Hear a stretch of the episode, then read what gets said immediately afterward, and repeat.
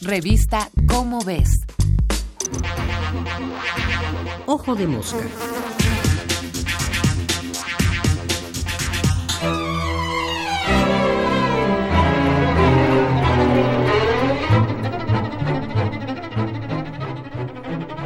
Constantemente se oye hablar del valor de la diversidad, diversidad de culturas y tradiciones, de lenguas, etnias, orientaciones sexuales y tipos de familia, de modelos políticos y de creaciones artísticas, y también de la diversidad biológica, la variedad de especies que conviven en los distintos ecosistemas del planeta.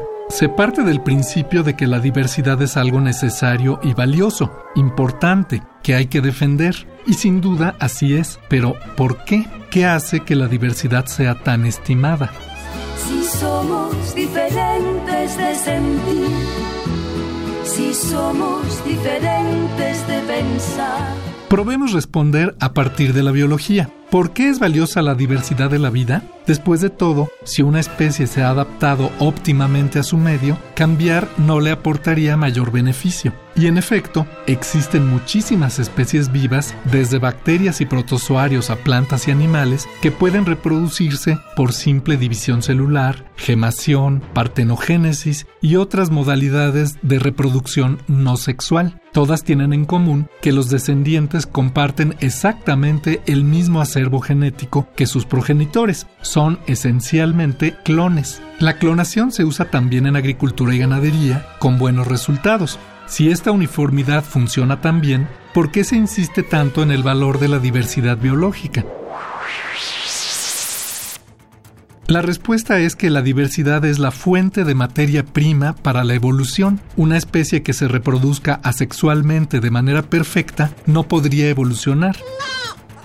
La selección natural consiste precisamente en que los organismos mejor adaptados a un ambiente dado son seleccionados por este, pues sobrevivirán mejor y dejarán un mayor número de descendientes que hereden sus genes. La reproducción asexual funciona bien mientras no se modifiquen las condiciones ambientales, pero ante un cambio son las especies que presenten mayor variación individual, mayor diversidad a partir de la cual puedan surgir organismos bien adaptados a las nuevas condiciones, las que tendrán las mayores oportunidades de sobrevivir. Esto es precisamente lo que logra la reproducción sexual, que baraja en cada generación los genes existentes para generar nuevas combinaciones.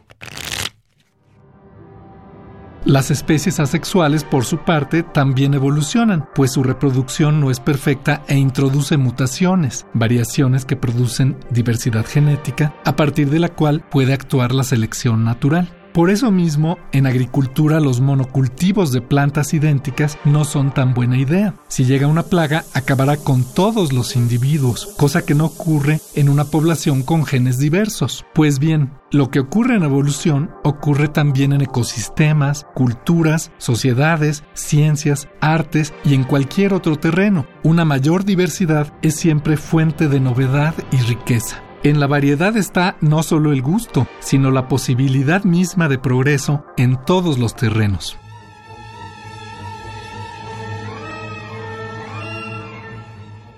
Este fue Martín Bonfil Olivera. Nos vemos el mes que entra en la revista Cómo ves con otro Ojo de Mosca.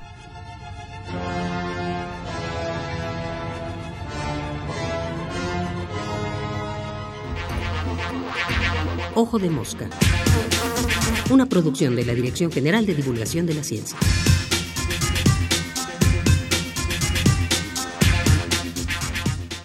Revista Cómo ves